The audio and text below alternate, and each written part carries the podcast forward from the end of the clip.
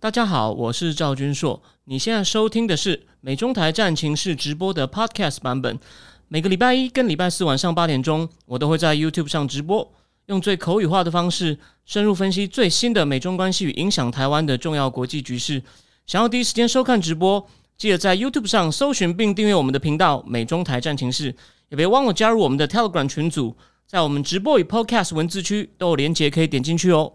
好的，各位美中台战情室的观众朋友，大家好，我是赵君硕。哎，我是希文。好，今天很高兴呢，是希文第一次正式我有预告，他会在上面呢，接下来跟我们聊一聊三个主题，而且呢，其实呢，他比上一次呢更加的有备而来。等一下，你不相信的人呢，还有人对女性有什么错误印象的，你等一下看我们两个的交锋，你就会知道哦，这不是开玩笑的。然后。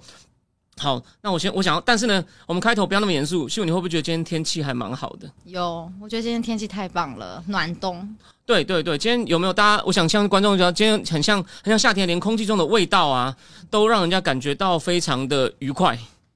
所以呢，我们今天第一个话题来讲一个我认为很特别，但是呢，其实说穿了，它是个愉快的故事，就好像因为《时代》杂志选了泰勒斯为年度封面。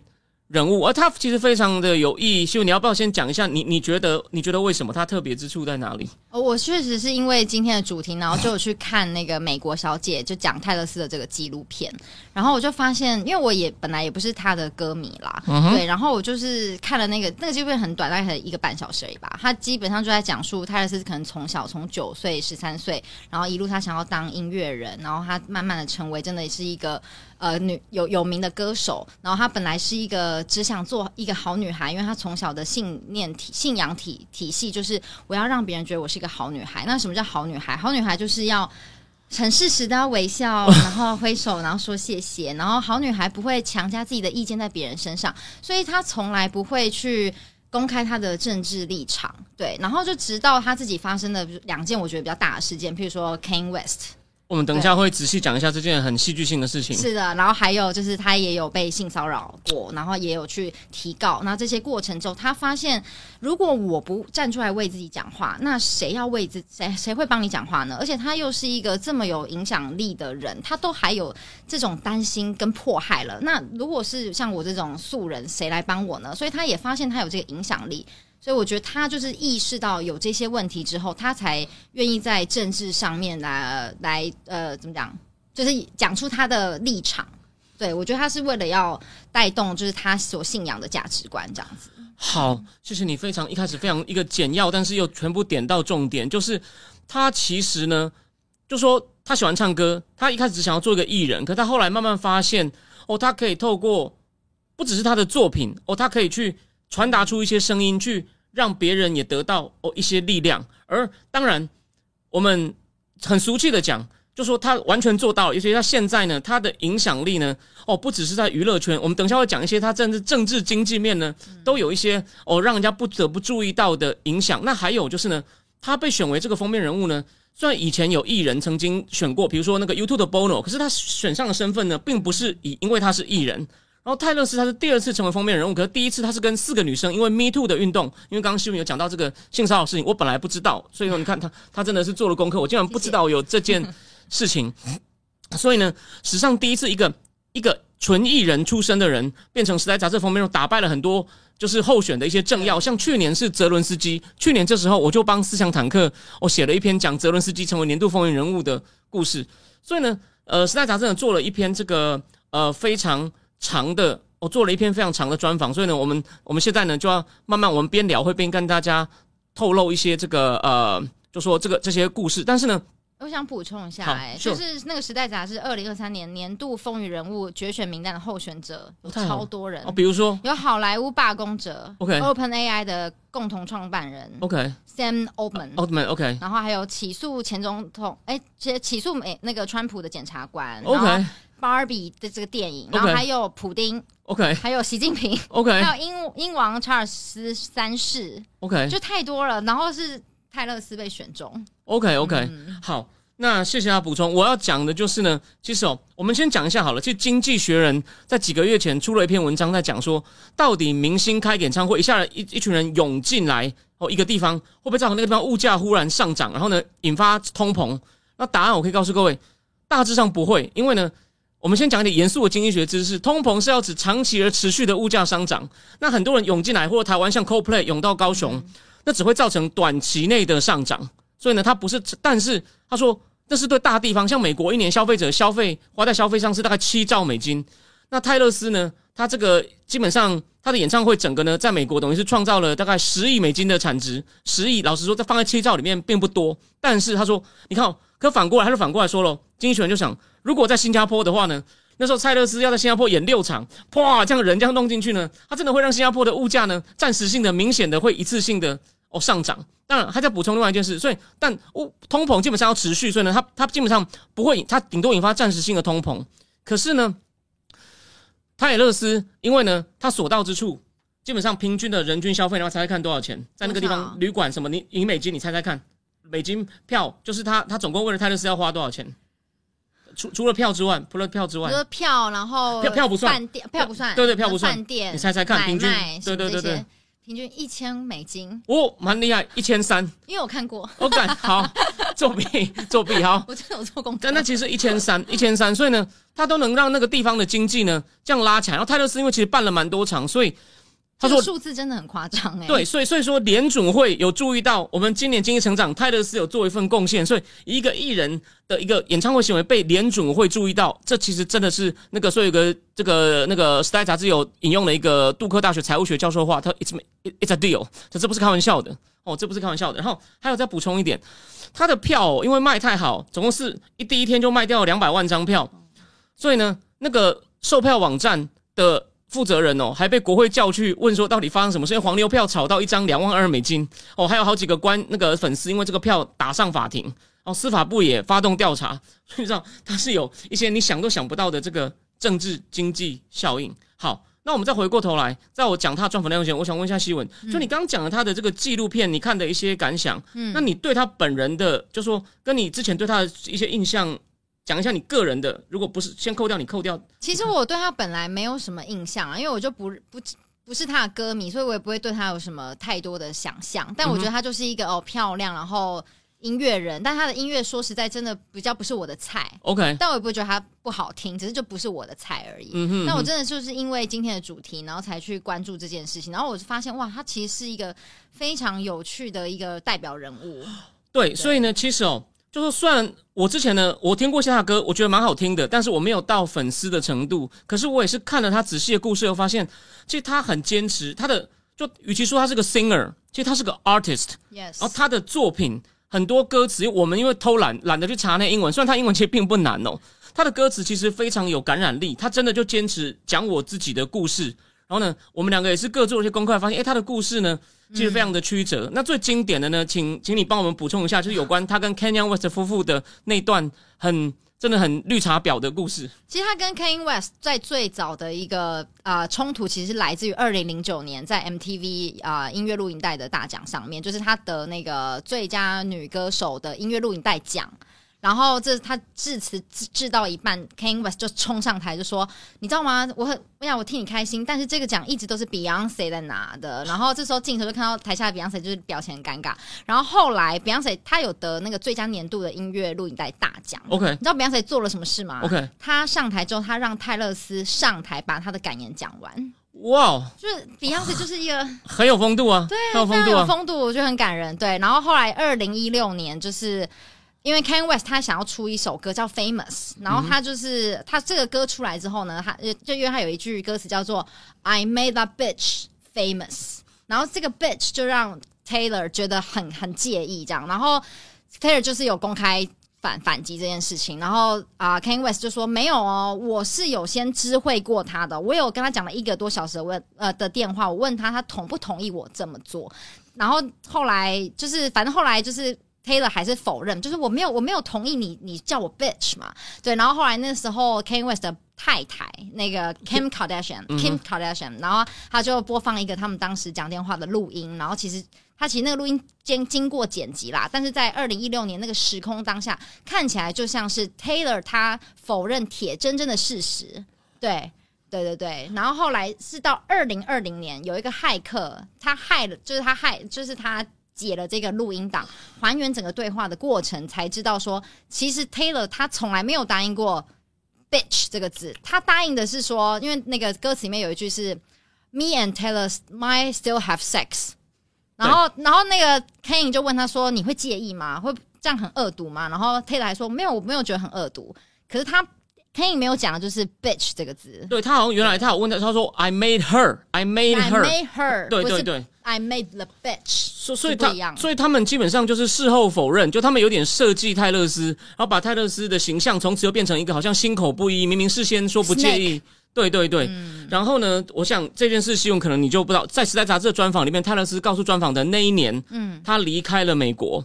他跑去一个地方租了一个房子，几乎一年没有离开那个房子。他把很多人 push away from her life，他再也不信任任何人。所以那年出一张专辑叫《Snake》，就是有个意象，就是我被咬了。没有，他是后来二零一七年出了《Reputation，Reputation，然后里面有很多 Snake 的意象。对。然后 By the way，我知道他搬去纽约嘛，因为他那时候她的男朋友是哎，我忘，反正她那时候交了一个男朋友啦，就跟她交往最久的六年这样。OK。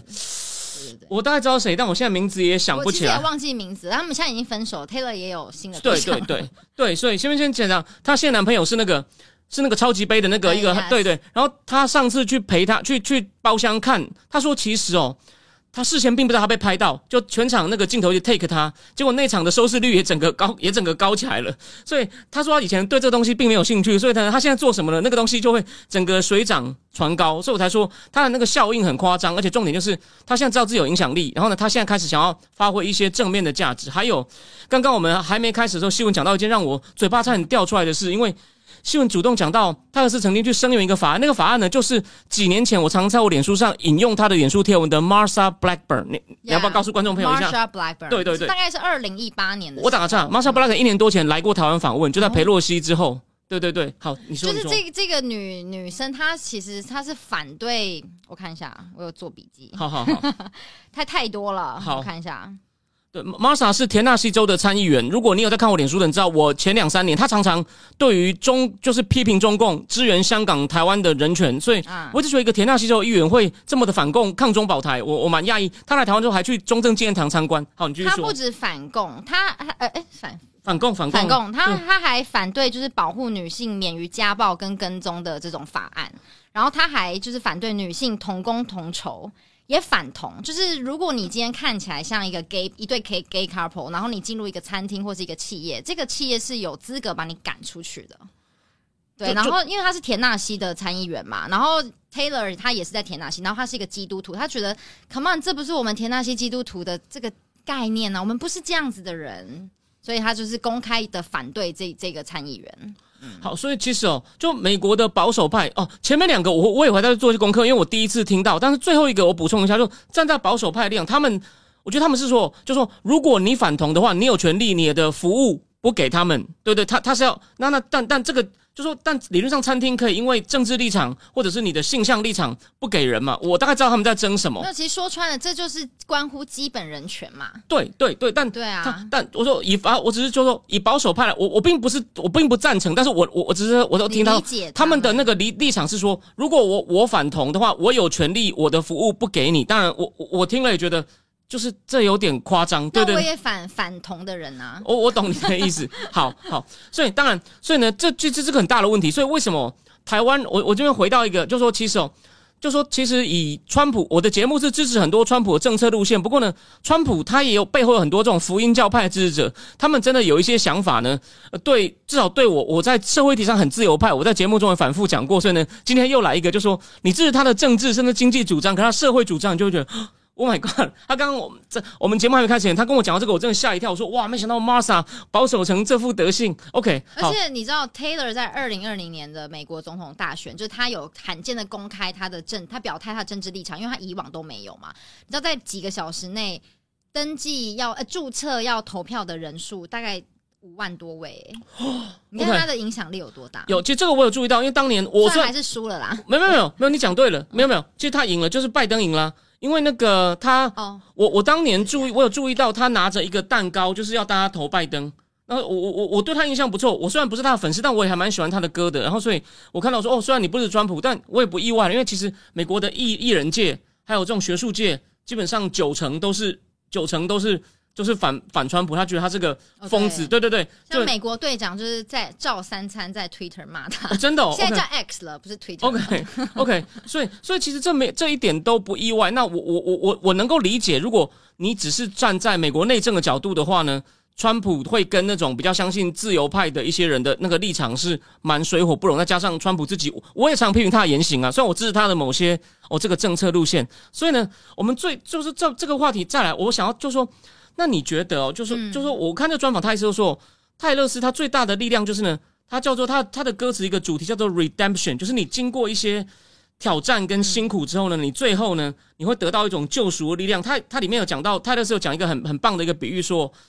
你回去想，你生命里面呢，有一些东西让你觉得很丢脸的部分的话呢，你你呢，你你你你你感到丢脸的那个自己，你不要把它从你，你不需要把它从你生命里面切掉，你是要把那个你你身体上感到很丢脸那部分把它切掉，但是呢，你曾经有那个过程的你呢？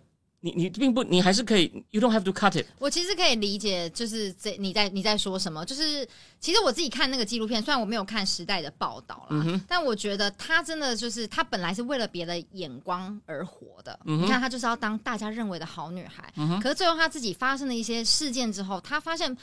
我没有办法满足每个人的不同的标准啊！你们又要我音乐好，然后音乐有那么多种，然后你们又要我身材好，就是太多太多太多的要求。他最后才理解我要为我自己活，所以他才会，所以你刚刚才会说到，你不需要把你不好的地方卡掉，其实你应该是要接纳它。当然，你可以用你自己的标准去调整你自己，可是不是用别人的眼光来否定你自己。讲得很好，对，他的确是这个报道里面有讲，他被他不管做什么，每一件事都被这样检视，尤其是那件事情，就是跟那个 kan West 夫妇的时候，他被弄成讲成一个心机婊，对对对。但是呢，他慢慢的走出来，但之后呢，他其实还遭遇过另外一个打击，这个呢比较偏向商业的，也就是呢祸不单行，因为他原来的唱片公司呢叫 Borchetta，他把他的所有的唱片的音乐的版权呢卖给了一个私募基金叫伊萨卡，那个伊萨卡好像本来就接很多艺人的作品，但重点是。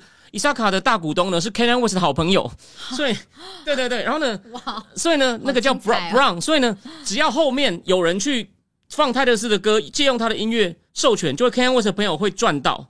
所以你是泰勒斯，你会怎么办？你先，我们现在猜猜。对我感觉这个你没有做功课，我们你来猜猜看，你会怎么办？我我突然想到泰勒斯有另外一个举动，哎，好，我跟你讲，你说你说，就是他曾经呃下架他在 Spotify。还有 Apple Music 的所有音乐，因为他不认同这两个单位在三个月试用期的时候，就比如说我作为一个听众，我听他的歌，他那些作词作曲者是不会有版权收入的。我想到这件事，虽然我没有特别研究，谢谢你提醒我们，我真的忘了。但是我很好奇，后来 Taylor 做了什么？他做了一件，但也只有他能做，他做了一件超酷的事情，他重新去录这所有的曲，尽量唱的几乎一模一样。哇！然后呢，这样以后人家需要用到这些专辑的人，就不需要去。就不会让那 Kanye West 的朋友赚到钱了。然后这果然后来的他的歌迷也都响应他，就是呢都去如果要听这些歌都下载他的新版本，所以这个叫 Taylor's Version，这个专有名词 Taylor's Version。哎，他真的是面临很多很艰难的处境哎。哦，太太好了，你引出今天的关键句了。他讲了，他说当你遇到 extreme pain 的时候呢，你要用 defiance，就是呢 defiance 这个字其实不好翻，defiance 就是英文的 define 的名词，就是你要用那种我就是跟你干到底的这样讲，这样这个出有种有种更好翻译，欢迎在聊天室里面讲。就我要用 defiance，我要跟你挑战，我要跟你杠上的态度去面对我人生中这种 extreme pain。除了被讲绿茶婊，然后呢，我以后的音乐还要让我的搞我的人的好朋友赚到钱。No，我不屈服。我觉得一个比较中性的说法就是，他不要他不要被打倒，他还是要继续做他自己，因为他觉得他自己没有问题。当然，他如果有问题，他可能会调整嘛。可是，就是面对那些恶意的。他他我没有要退缩，对，而且我觉得不好意思，我现在不想再补充一点。我觉得为什么他后来会，我觉得他有点转型，就是变成一个他真的也关注政治了。因为在业界，他们的演艺圈里面，可能女人超过三十五岁，可能就没有人要理你了。然后他有说到，他在纪录片有说到一句话，说我要趁这个社会还允许我可以成功的时候，我要努力去赢得那些成功。OK。讲的，我觉得他真的是一路有在思考，而且呢，其实我再补充两个小故事，他其实是个很暖心的人，因为在巴西的时候，演唱会不是有个歌迷中暑过世吗？他最后一天演唱会就在巴最后一天，他有花一些时间去陪对方的家人，去陪对方的家人。然后呢，这再补充一点，在商业上呢，他甚至有些歌迷没有抢到票的呢，会到演唱会附近的停车场去，也会去占位置。他如果我们挤不进 Tyler Gate 的，我说我就在现场听到音乐也行。然后，就你也知道，有个地方好像它引发了地震，因为太、对，因为太是二点三的地震。对，所以呢，然后在这在商业上来说呢，他的演唱会目前已经破十亿的整个收入，这个呢超过了原来纪录保持人就是 Elton John 叔叔，就九万九亿四千多万美金，而且呢，泰勒斯是他的演唱会的目前的场次只有 Elton John 的五分之一，嗯，就办到，而且 Elton John 明不就这泰勒斯明年还会去会来亚洲，会去新加坡六场，会去新加坡六场，所以说呢，他的记录呢会持续往上升，所以就。这边我们做个小小的总结，就是像新闻讲的，他他呢，并不是说只是商业上的成功，他就去乱讲话，他还是持续在思考，我这一路走来哦，我得到什么哦，我能够给世界我带来什么更好的东西。其实这个其实是一个蛮，我觉得蛮难能可贵的。我觉得他最暖心的，其实就是他从他身上发现父权对他的压迫。所以他站出来点出这件事情，然后其实父权的压迫其实不只是压迫女性嘛，其实男性也是父权的受害者，只是因为你们比较多既得利益，所以你们比较不被这个看出来。那我觉得刚刚有一位网友说，就是不要在意别人的眼光，做自己。但我觉得他不要在意别人的眼光，有一个前提是你要很认识你自己，你要可以 stand for yourself，你才有这个能量去面对所有对你的批判。而不是就是活在别人的眼光里面，我觉得这是每个人我们都要学习的事情。没错，没错，没错。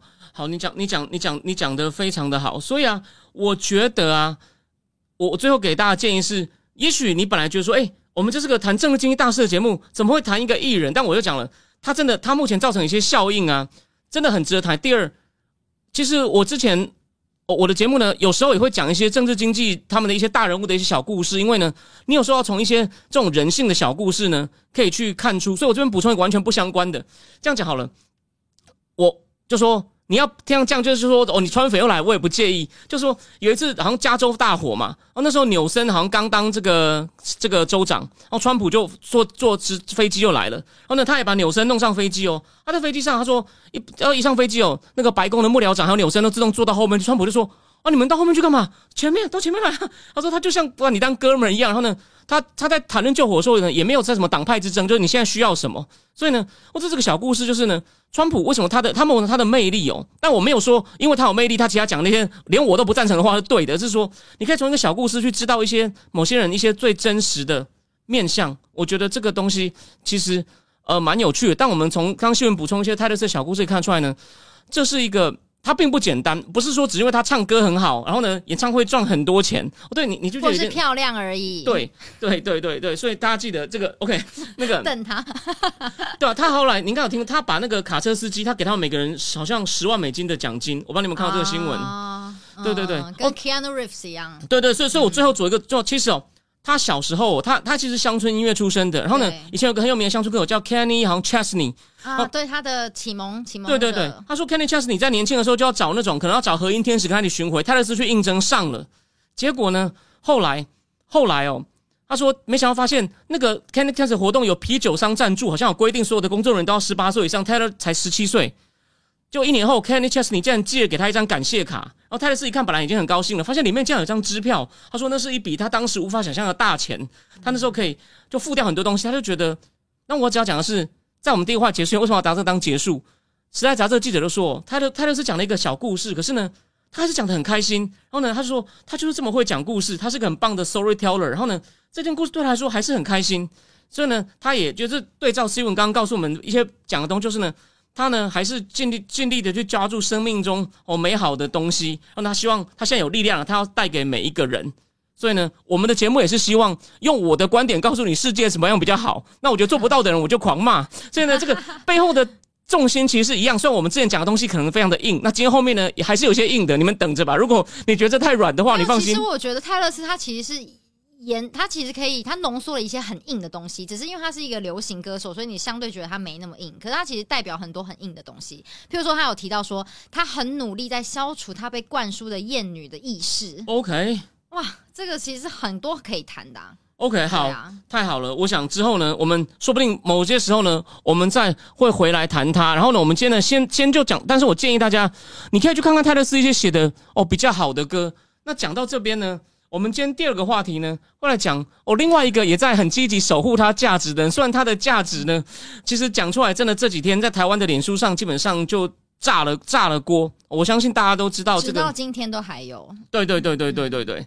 好，那我想大家都知道北那位北一女叫做欧欧桂芝老师，她是在一个一个类似像一个他们自己办了一个研讨会，然后她就忽然大骂说，没有，这不是他们自己办的啦，她好像是一个就是政府定期会跟老师们开会，OK，就是针对课纲等等的一些，我我做的资料是这样子。原来如此，谢谢你。OK，我很快用他讲了五分钟，我很快讲一分钟补充。他前面大骂说你把课纲都把一些古文删掉啦，没有《岳阳楼记》啊，哦，没有廉耻啊，那个什么民族文化自信、民族尊严都没了。他最后讲他讲一个最妙的，他说在中国的领导下，亚洲在崛起，我们在放弃我们自己的这个优势，然后呢，然后呢，甚至反正就这样大骂了一顿，就这简直要亡国。他非常的焦虑哦，所以呢，他基本上就在讲说文言文被删掉那些篇呃那些课文，等于说这是一个无耻不伦，还有一个是什么？呃，就这类的这类的课纲，对，哦，我现在我我我们两个都不同意他，这个当然不用说，我们可能大家继续不讨论。可是缺德缺德。OK，好，那我想问一下你，你要不要先讲一下你以前你你你上国文课，虽然我跟他有有点代沟，我们上的东西可能有点不一样。我毕竟他比较青春可爱，我已经是个阿伯了。我不用年龄看人的，我们看泰勒斯就知道，我们不可以用年龄看人哦。好好好，他只比泰勒斯大一点点。那泰勒斯几岁？你自己去查。他一九八九嘛。OK，他只比泰勒斯大。By the way，泰勒斯后天要生日了，有没有很巧？哦真的吗？十三号哦，。是哦。OK OK，泰勒斯祝泰勒斯寿比南山。好好 Anyway，我想要先说，我觉得欧老师，我觉得我今天啊，我我不想，我不是针对欧老师这个人，其实我觉得欧老师代表很多人的声音。嗯比如说，我看到马英九，他也有出来说欧老师干得好啊，这之类的。虞美人也有出来声援他，你继续说。哦，真的有有有。Yes，可是我我其实本来就觉得说。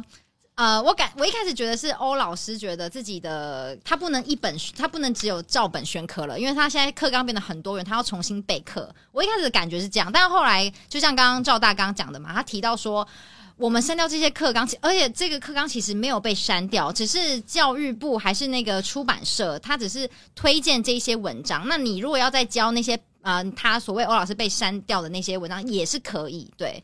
那我觉得是后来欧老师自己提到说，我们删掉这个文言文，那等于我们是失去这个什么民族性的优良传统这些，我就我就开始觉得说，他其实就是抱着一个意识，他的意识形态被否定的一个被动到他的命根的那个感觉，所以他就出来。其实我觉得他义正言辞的底下，我觉得他其实在 crying for help。对他其实那是那个很大的焦虑，就是一点风吹草动就会让你这样子靠背靠步，其实蛮可怜的。然后他有提到说，很多人会说哦，文言文是一个党党国遗毒。我们先不讨论这句话，但他就说，为什么有人可以因为意识形态就是逻辑错乱到这种程度？但我就会想说，可是姐你自己也是拿意识形态在看这件事，不是吗？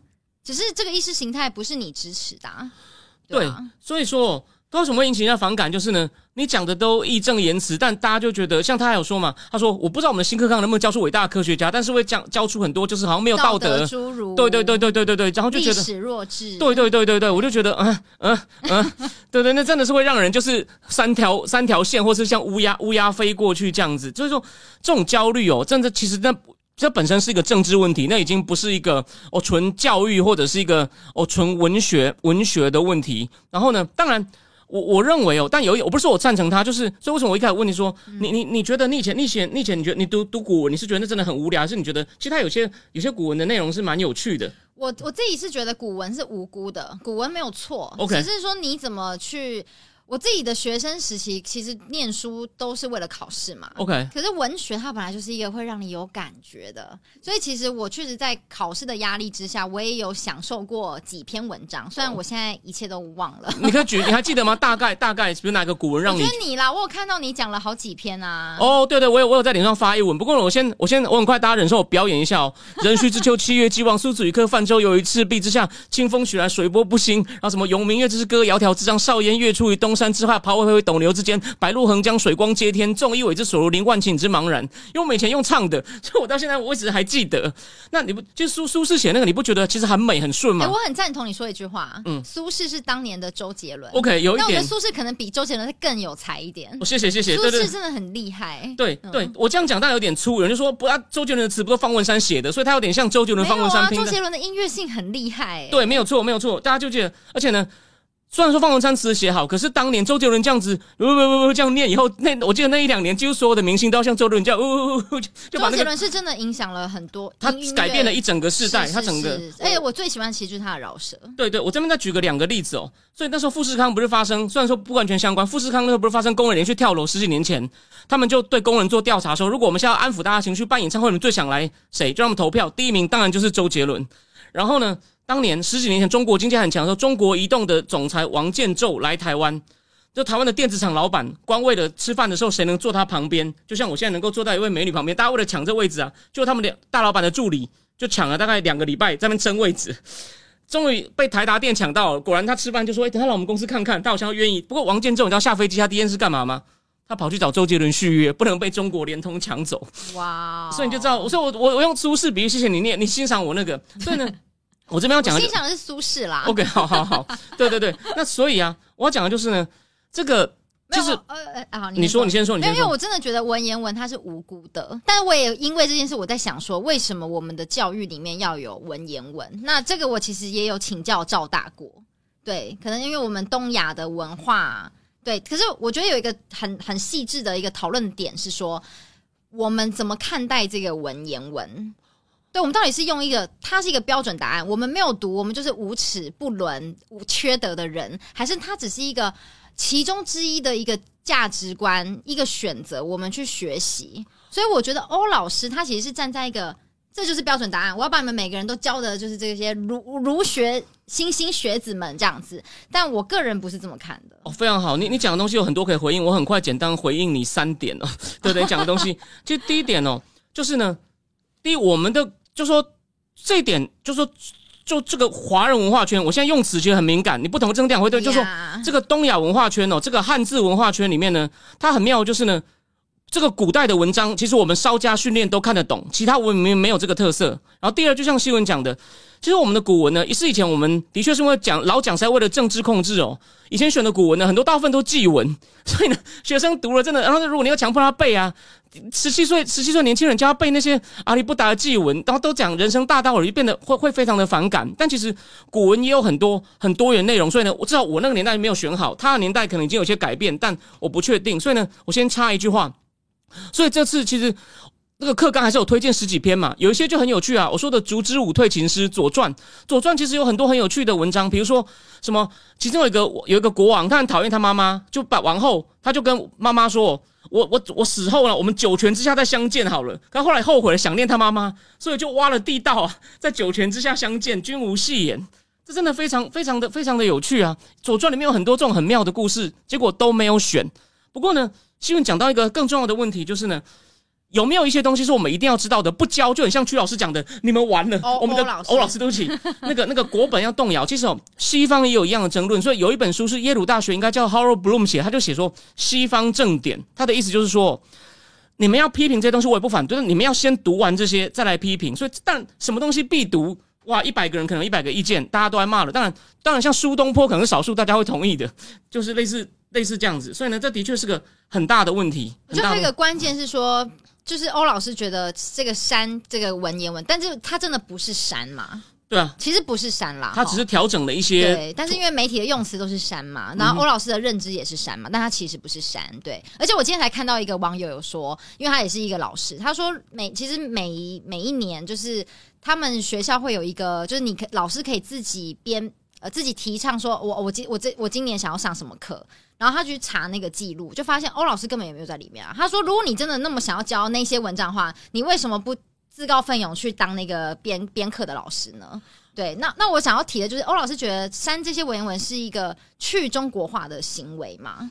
你你怎么看？呃，怎么讲？我觉得还好，因为第一，他还是只是这个新课纲，他换了一些推荐的文章啊，一样啊。我讲过嘛，烛之武退行师，那是个很妙的故事。一个老头一辈子没被重用，到六十岁半有人来敲门说秦兵来了，你去帮忙一下。所以我我没有理解错误的话，你没有把这些文言文当做中国的一个元素在看嘛？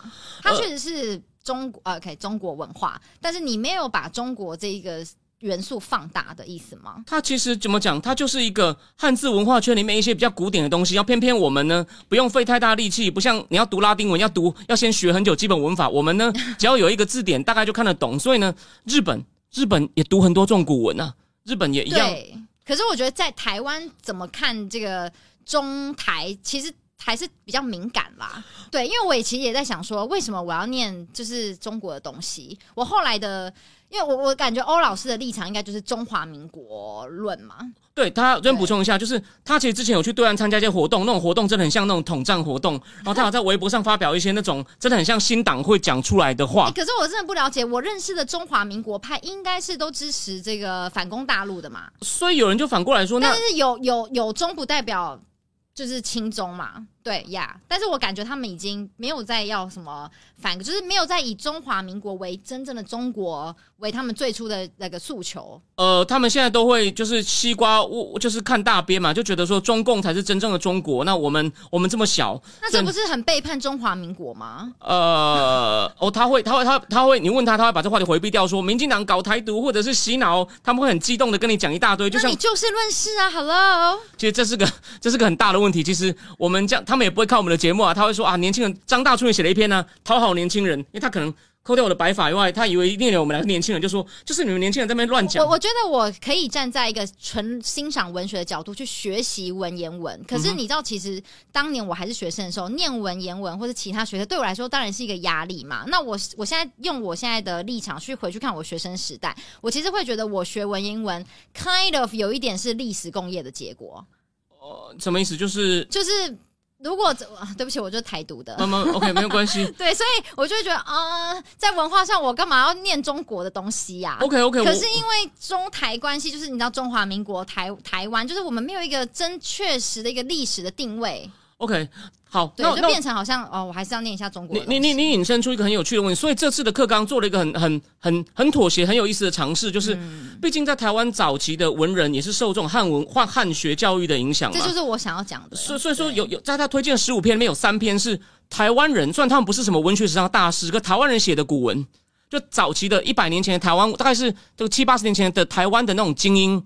哦，他们因为他们受到汉文教育的人所写的这种台湾人写的古文，那些人在文学史上并没有地位，可是写的不错，所以他也推荐我们来看看台湾人写的古文。所以就说以这种文化源流，就是像日本那种观点，就是我们是汉文明的一部分，所以一些里面一些比较好的经典，诶，可以让学生读一读。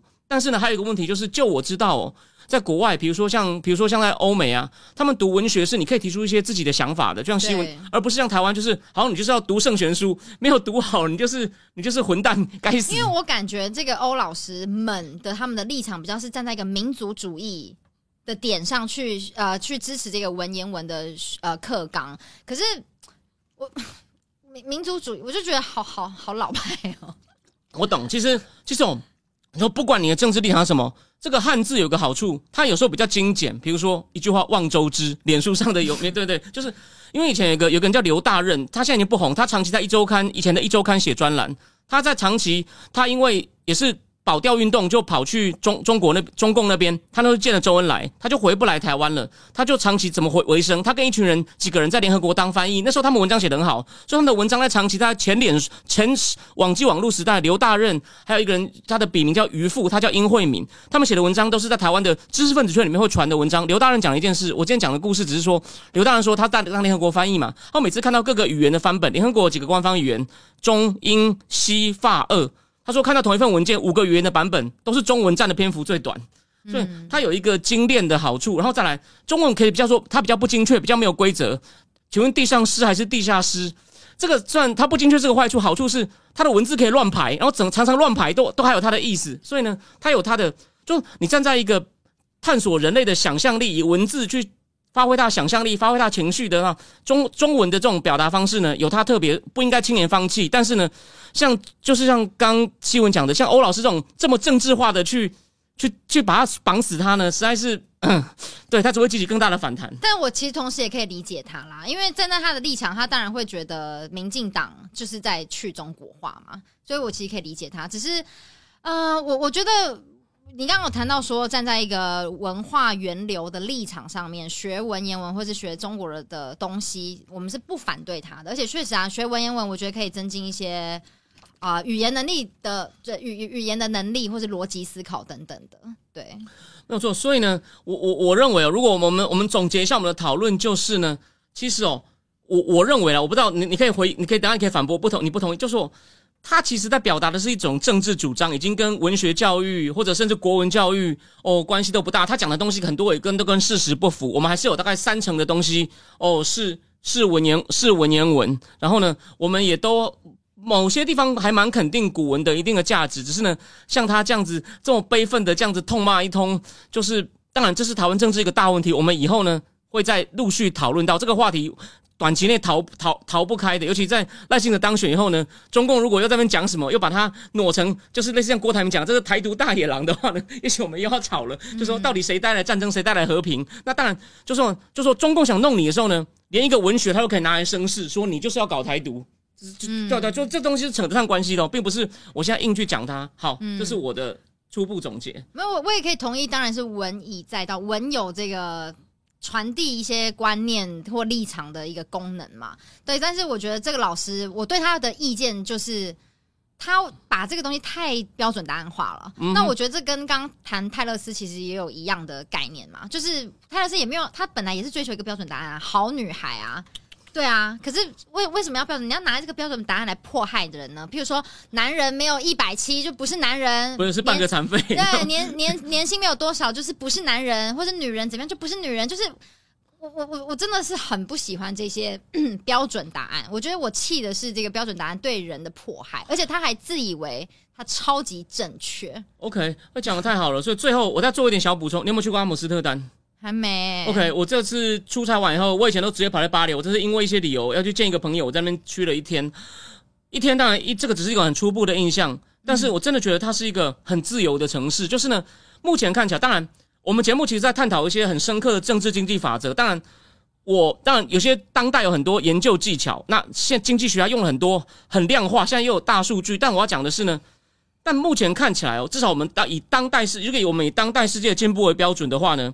一个自由思想的环境，其实是个很重要的元素。虽然说你要从那种也也发表论文的那种数理技巧去证明它，还还没有做到。我可以如果有的话，我一定我一定用你讲的这种方式告诉你，我大致上看得懂。虽然我细节已经看不懂了，但是呢，我去阿姆斯特丹就这种感觉是，这是个很自由的地方。我我我还蛮喜欢的。哦，我当然。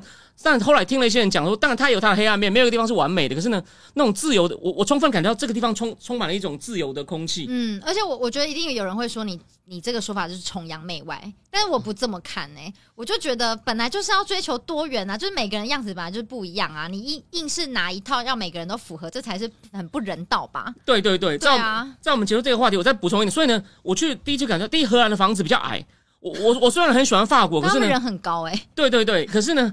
法国的那种建筑故意弄得高大上，那真的是有点像，我觉得有点有点 gay 白，对对，就很像路易十四太阳王想要去震慑人家，那那也是一定有那种军权，他想要把你压在底下的，那不像荷兰房子，帝国帝国，对对对对对对对对对，就是 on peak empire，对对对，讲法文，对对对对，不像不像荷兰的房子，就是漂漂亮亮到矮矮小小的，就是然后也没有人的特别 gay 白，就觉得那是一个很自由很平等。那我将来如果我两年后还继续做这工作，我下次一定会多去。阿姆斯特丹，甚至去其他地方待一下，感觉一下，这是而且荷兰的确是资资本主义史上第一个最成熟的市场经济，在工业革命以前，整个市场体制最完善的其实就是荷兰，所以这是很有趣的。你以后有机会呢？我觉得作为一个殖民地的人，这样讲会不太好。OK，好。但就是我们也经过殖荷兰、西班牙等等的殖民嘛，我就是觉得好像感觉荷兰很不错。OK。没有，对不起，我开个玩笑而已。没有，没有，的的的确真的是这样，所以呢，这个是个，这个是非常的呃，当然，我就我觉得他们很健康啦，他们不会因为很多那种恐惧的理由，然后说哦那个不也不行，这个也不行，然后就就是就是会限缩你的发展性，你知道吗？没错，没错，当然。先补充一下，荷兰现在遇到一些问题，他们也选出一个极右派，说要禁可兰经的家伙哦。他们他得到他目前得到最大党，不过呢阻隔可能不成功，因为还好原来传统的中间偏右政党的党魁是一个库德族的后裔哦。他就说我不跟你这种极端极端分子阻挡。那后续我会再跟进，在我们节目里面适时的补充。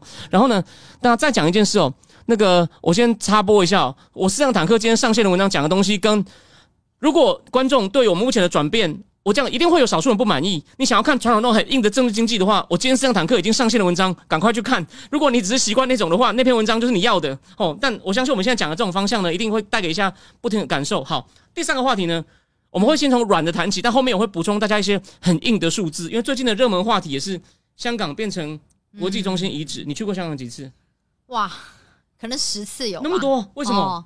我从小就大概可能小一就去过香港了，我我到三十二岁才第一次去，你继续说。然后就是呃，可能十几岁、二十几岁，然后三十岁，就是都都都有去这样。所以我其实有见识到呃，香港从有启德机场的时候，然后到它回归，然后再到就是雨伞革命，然后再到反送中。哇，这话题你比我还适合讲，因为我啦我我到三十二岁讲讲起来很感慨哎、OK，我懂，我懂。我到三十二岁才第一次，我那时候是被我公司派去广州，我才在香港转机。然后有一天，我刚好有一点空闲时间可以出去，我才第一次踏上香港的土地。但是十年前的这时候，我是在香港基本上住了一年，但当然有大概三分之一的时间不在，大概大概大概只有大概六成时间在。但是我在香港住过大概一年一年多的时间。然后呢，那香港到，那你先讲一下你对，就说你对香港，你讲一下你的一些感觉，或你曾经有些特别的我。我觉得在其实不用去香港也可以，作为台湾人应该也是蛮可以了解香港的。譬如说台湾什么龙翔电影台啊，什么卫视中文台播很多香港的电影嘛说赌圣、赌侠、周星驰系列啊等等的。对，所以其实我从小就是在家里也是看香港电影，然后也有去香港的经验。然后从小香港给我的印象就是，我觉得它是一个很 chic 的地方，很很 fashion 的地方，很很前进的一个地方。对。对我这边补充一下，我我我那时候我第一次去香港的时候是直接从机场出来就坐巴士就去深圳的，所以我我没有进到市中心。后来我回来的时候终于进到市中心，我在中环一出来哦，我我第一个反应，我知道我想到什么吗？就我记得那天是中共第一次太空人从那个登月小艇出来，我在过关的时候看到一些就很像农民工，很辛苦，没有歧视，只是他们真看起来就兴奋动，然后就看着那大荧幕看到太空人从太空舱钻出来，他们就哇，祖国好强大。然后后来我到了香港中环一出来的时候，我看到那么多我很习惯的爵士乐。国际大牌，还有那种看起来真是就像你说的很很时尚的人，对对，我就想起没有 Gibson 以前在那个那个那个那个《英雄本色》里面最后一句话，他不是在死以前，他的他大叫 freedom 那种、那种那种自由的感觉，所以后来发生那么多，那是二零零八年就说的中共的太空人，那那天我之后可以去高高科这个一个日期。可是呢，就没想到在这十几年内呢，从从那个一九从那个雨伞革命开始到二零一四，对，然后呢，到反送中到今天哦，就是一切好像都在这个崩解中。就是应声而倒，很像骨牌这样，啪啪啪啪啪这样。对，你应该有注意到，虽然说你就是你对财经的东西可能关注的没有，但是你应该有注意到，就两个礼拜前大家不是在讨论说港股的那个指数比台股低吗？对，对啊没有。其实我确实是不懂这些什么经济什么的，可是我有，我曾曾经小时候去香港，然后有一次我就看到那个香港的银行高楼大厦，然后整个就是我真这没看过这种东西、欸，没有错，香港那种高楼的密度是好像全世界是最高的。就你走在他们银行间，都是一栋一栋的大楼，然后就觉得哇，里面到底是装了多少钱啊？就 OK，那种感觉。我懂，我懂。其实你放心，你说你对财经也许就目前用力的不够多，没关系，你你多你你多来节目跟我聊天，就会慢慢的 OK OK。好，那所以呢，在我们就分段了，我们现在给一个一个数字哦，从你要你要你要不要让你猜猜看好了？嗯，这个从二零二零到二零二二哦，香港啊，你要不要猜猜看，他有多少人离开离港？他损失三年，哦，然后我最我觉得我觉得应该就是很多啦，你你要几十万、四十万。四十万。对，包括十四万的这个这个已经是劳动，就是十就是像我们这种年纪，就是有工作我刚刚不。同年纪。然后对，我们大概差一出社。会的人啦。然后呢，对，然后呢，香港他现在为了补这种流失的人才嘛，因为有很多其实有很多大外商啊，都已经裁把位置裁掉，把位置裁掉。然后它有一个高端人才计划，今年哦，总共收到八千七百九十七份申请。但你知道有有某一国的申请者特别多，中国你你要不要猜这比例该多少？九十差不多厉害，中中中，有八千三百份都是从中国申请的，真正的从从那个白人那边来的人，当然有些比较统派，难得进到这节目说啊，中国不行，你看不起内地吗？可是问题是，香港就是要当国际金融中心啊，又不是当内地内地金融中心，所以啊，而且全世界，你这样讲好了，不管我们其他对中国科技实力有什么意见，中国的金融市场，就算很多亲共的也都同意，都还很封闭。啊，他香港就是本来要当一个窗口，结果呢，啊，窗口啊人都不来啊，你是要怎么跟这个世界上其他金融中心建立关系？现在英国人也不来，美国人也不来，对啊，中共的股市有多少限制？它的那个那个你的你赚到钱能够自由汇出吗？人民币的汇率是市场决定的吗？还是你中共控制的？甚至股市可能在中共官方都在背后操盘，所以呢，你这种不自由，你当然香港本来就说你只要知道大概就好，就是香港。我刚讲那中共的问题，香港本来都没有，本来都没有，但现在呢，这种问题就就是越来越明显嘛。我我记得好像中国还有一个跟香港还有一个呃条约是说，只要中国如果需要钱，香港就要无条件的给。对，这个叫货币互换协议，货币互换协议。所以呢，中共如果将来遇到比如说金融危机，或者是他被制裁，他美金不够的时候呢，他就可以从香港那边。他可以从香港，他香港的美金，他就可以我跟你互换。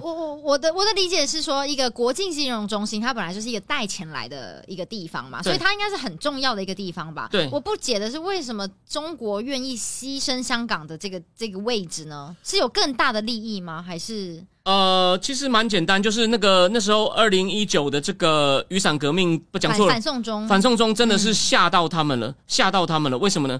因为他觉得我如果无法控制的话，其实会传染呢。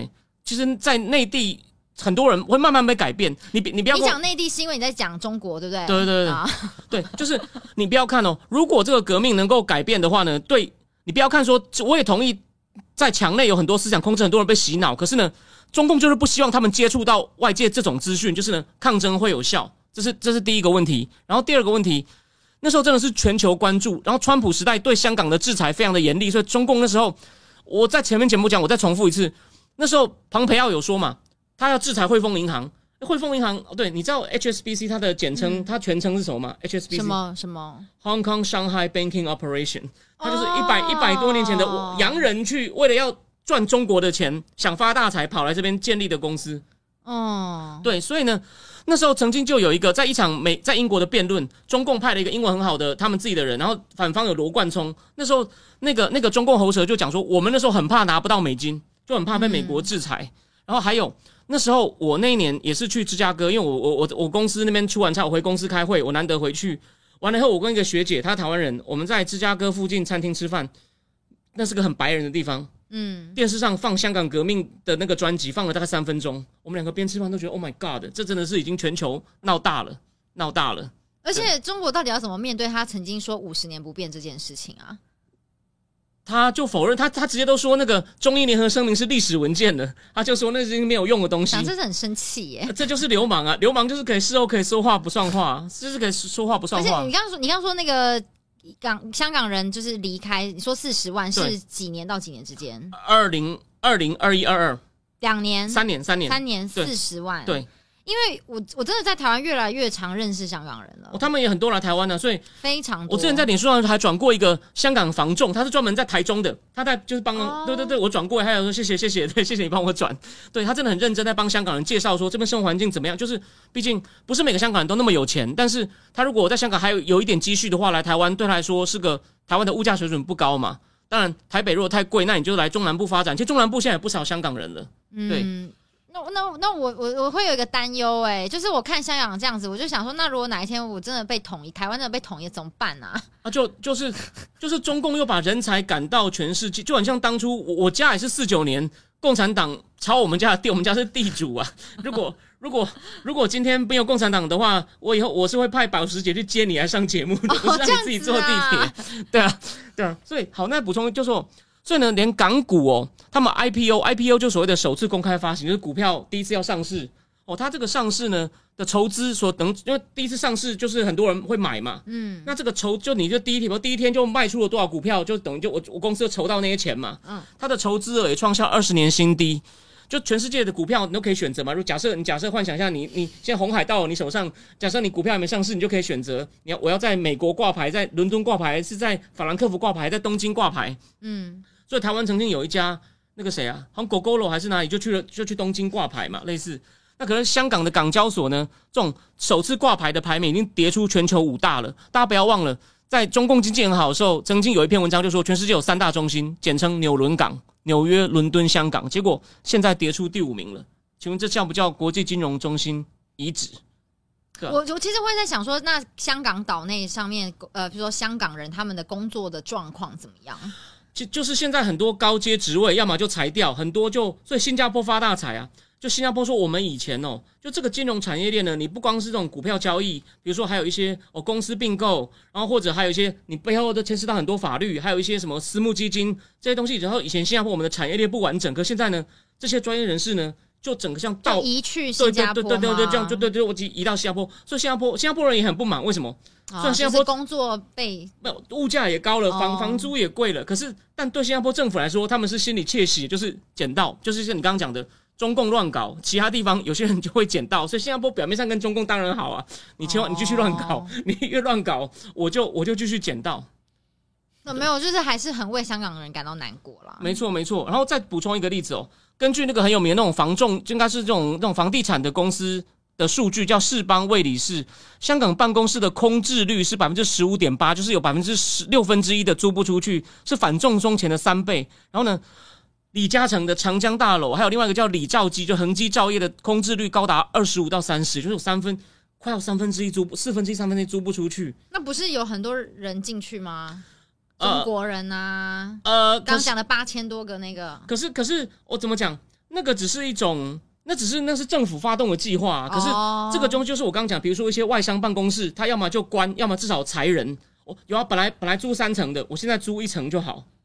所以就就就就这些数字哦，就是这样来的。然后呢，另外那个叫重量联行，以前的特首梁振英行就重量联行出来的这个租金指数哦，香港核心的这个街铺哦，就像铜锣湾或者是旺角，呃或者是那个什么弥敦道那个叫做什么尖沙咀那边，在疫情期间整个租金下跌了四成。哦四成其实四成很多哎、然后跟二零一四年就香港经济最好被称为纽伦港的高点呢，你要不要猜下跌了多少？我不知道。然后跌了七成。哈 C 哎、我刚刚你刚刚在讲这些，我突然脑中有一个想象，哎，就是中国呃中共它的意思是不是说我先让香港就是死掉，它就变遗址，然后我们就重新开始，就变成活就是洗血啦，其实哦，你血血洗洗血。你被我拉进来一起做这个东西呢，我我知道你这几年比较忙，我就对对，但是呢，嗯，但是呢，你前面讲的一些你对政治经济的 sense 都还很好，你这今你难得这这次呢稍微不对，但这不是很严重的错不能怪你。谢谢老师。对对对，就是就是就是哦，其实问题出在习近平，他以为我可以解决，就我不怕，我可以就像你说，我换我自己的人来，嗯我就可以顶上。嗯，对他并不是说他自不，他以为他不觉得不会烂，他对自己有盲目的、盲目的信心。哦所以我刚那个想法其实是一种将错就错，但其实他本来是如意算盘，但他根本就失败了。也也谈不上如意，就是说你们你们想搞我，你放心，我现在够强，你搞我，我也可以成功反击，就是你你你弄不死我，但实际上就我们刚这些数据还不恐怖吗？这就是我们以前节目最硬的部分，就是告诉你一堆实际上的它实际上发生。再举个例哦，因为香港你香港是个免税港，就是你进出口贸易都不用付税。目前呢，有八成的航运公司从去年呢有把总部从香港搬到上海或新加坡，香港已经流失了两百万个货柜到深圳跟南沙港，南沙港也是深圳的一个港。今年的货柜吞吐量跌出全球十大，就步上类似高雄的后尘。高雄在你小时候的时候，我小时候的时候是全球 前，嗯对对对，呃我以前还看过那个，他说以前高雄在那个这个他们那个中央公园，你看还蛮蛮漂亮，你有印象？他说那附近呢、以前还有美军，那时候那边酒那边的高雄市中心，你要租很一个酒，那个那个那个地价比台北市市中心还贵啊。啊，对，就是大概四五十年前，高雄是全球，因为那时候我高雄有加工出口区，所以高雄港那时候那高雄港那个吞吐量之大，全球前五名的。就香港现在也要跌出哦，今年呃最新一个再提供一个，就去年的香港的货运吞吐量呢减了百分之七，还不到十年前的，大概剩下十年前的七成。今年前七个月呢，货柜的吞吐量呢减了又减掉百分之十六。然后呢，葵青码头，我有一次我一次为了租一个住住一个很便宜的这个，我跟这个比较有趣的事情，我住一个很便宜的旅馆，然后呢。它里面有很多标示哦，其中一点那是一看就是专门经营陆客，他写说下看到游览车来，不要争先恐后冲上去，真的他这样写，我印象非常深刻。然后那个旅馆啊，看出去就是码头货柜场，就看到一些车子在那边移动那个货柜，而且那真的二十四小时其实都有人在动的，因为那是二零一五年香港经济还很好，那个葵青码头厂的那个货柜货柜那个平均利用率就是呢已经空一半了，剩一半了，所以贸易也不行了，金融也不行了。然后人也走掉了。那你觉得中共紧张吗？呃，我认为他知道，可是呢，可是他的官员都还是粉饰太平。哦，对，之前今天是最好笑，你可能没有注意到新闻，这套他们一直在强调我们要发展香港的夜市经济。据说兰桂坊现在变得很冷清，哦哦，我还看过他们有一个类似跟官方政府官很好说，我们要想办法让那个孙子带爷爷晚上去兰桂坊喝酒，哈，这这有点没招了。夜市经济指的是、对对对对对，，他们就说我们要发展香港的，因为您那个那个庙街那不是很多大排档，你有没有印象？对啊对啊，对啊，对啊，所以他们之前就要讲什么夜夜市经济，说，然后呢还要让商场开晚一点，这些都是治标，就是你懂我意思吗？对啊，对啊，所以香港的官员很无奈，就提出一些政策，基本上都被笑话，所以呢也没炒大。然后就是被我这种很关注的人稍微在脸书上转一下笑一下，没有用啊，这怎么可能？那那你预测一下，你觉得香港接下来会变怎样？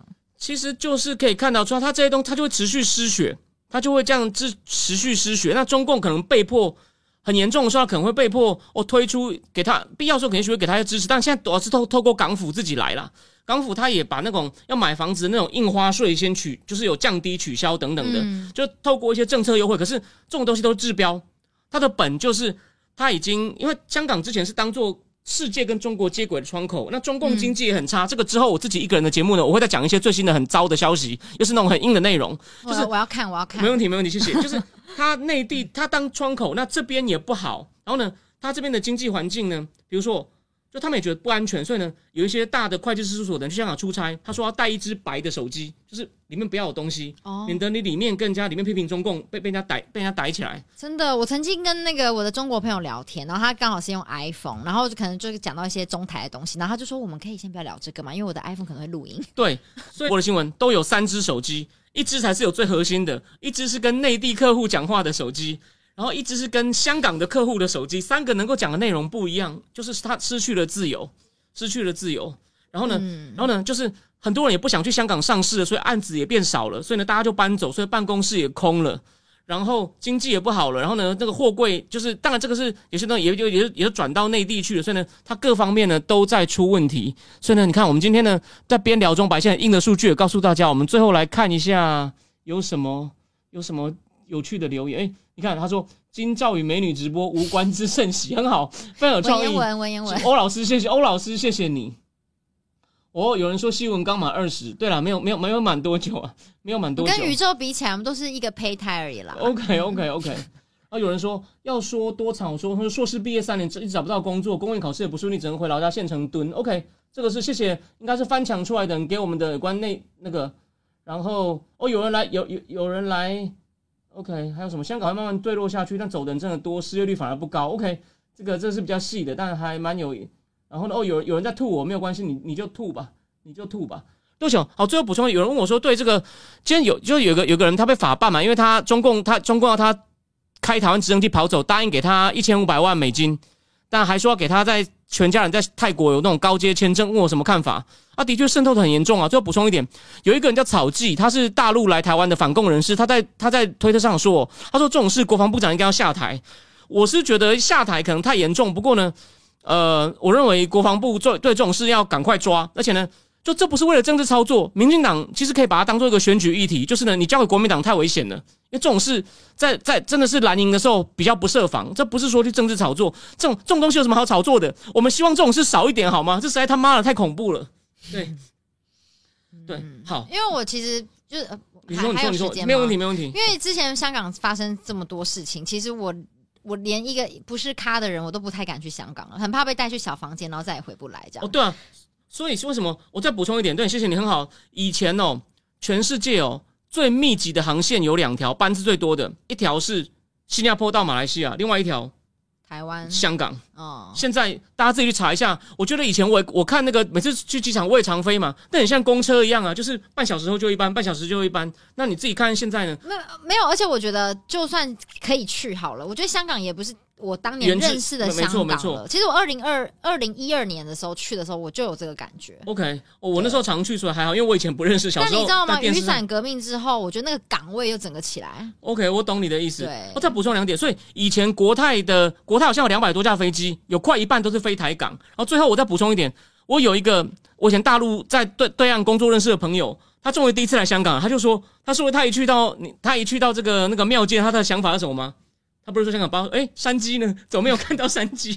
陈浩南那就是那就是一种文化实力啊！每每个对每个都怎么？那你讲到文化，我一些香港朋友都会觉得，为什么你们觉得香港有文化呢？他们觉得香港就是一个非常资本主义，然后只为了商业，没有自己。好问题，讲得好，太好了。这也是另外一个可以讨论的事情。今天我要这个要做 perfect ending。第一，就是大家对香港的印象不够准确。第一。香港至少我在的时候，十年前，但现在有些书店因为卖一些反共书被抄了。十年前哦，你如果去过旺角，他们的书店很多开在楼上，他书店的密度没有大家想象的少。当然，它的出版业比较不兴，所以很多社会科学人文就是这种像我这种我这种节目会讲的书哦，它大部分都从台湾进，可是都有进啊，所以那个市场还是在啊，我还是在。然后第二，我最后举个例哦。其实有香港很多评论家，像当然他们现在不能讲话了，有有一些名字你可能比较陌生，不是你的错。像不 不管是金庸啊、安玉啊、练以真啊、冯锡乾啊这些人，他们的水准其实比台湾的冯锡乾还有在讲吧？有有，他还有在写。对对对，你看你有看对。所以说，香港的一些评论家的水准，严格来说，以最顶尖的那批，他的水准我认为比台湾高。因为我也是台湾一个不太知名的评论家，我自己也觉得我的水准比不上他们。所以呢，大家不要低估香，不要低估香港。而且港人给我的印象就是，我觉得他们非常的 resilient。哦，对啊。他们有一种怎样都能活的感觉，所以这对他们说是个很严酷的考验。还有啊，那个当代华人社会大众文化最有影响的这个金庸，也长期也住在香港啊，对吧？然后黄沾，谁没有听过《沧海一声笑》？谁没听过《快乐的不得了》？所以，anyway，张国荣，对啊，嗯，我当年在博士班的韩国同学，他跟我们讲，历史里跳楼的时候，我们都很难过。对，我的博士班比我大了，不过那是大概十五年前，在美国纽约一个博士班研究室的一场，大家做完功课，晚上轻松聊天，就这样。所以好，那今天非常谢谢新闻，我觉得我们今天。其实，在轻轻松松也讲了蛮多很严肃的话题。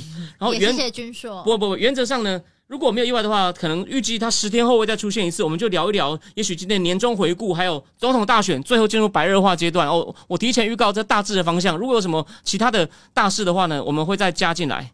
也谢谢大家，好，下次见。好，那我们今天就到这边，谢谢大家的收看哦。如果你有同学比较肤浅，喜欢看美女，又想要有点深度内容的话呢，麻烦帮我推荐给他们。之前我一个那么硬，在那边讲到口干舌燥，老实说，我自己有时候觉得很无聊，但现在不一样了，好吗？请给我们大家一个机会。好，就这样，晚安，拜拜，拜拜。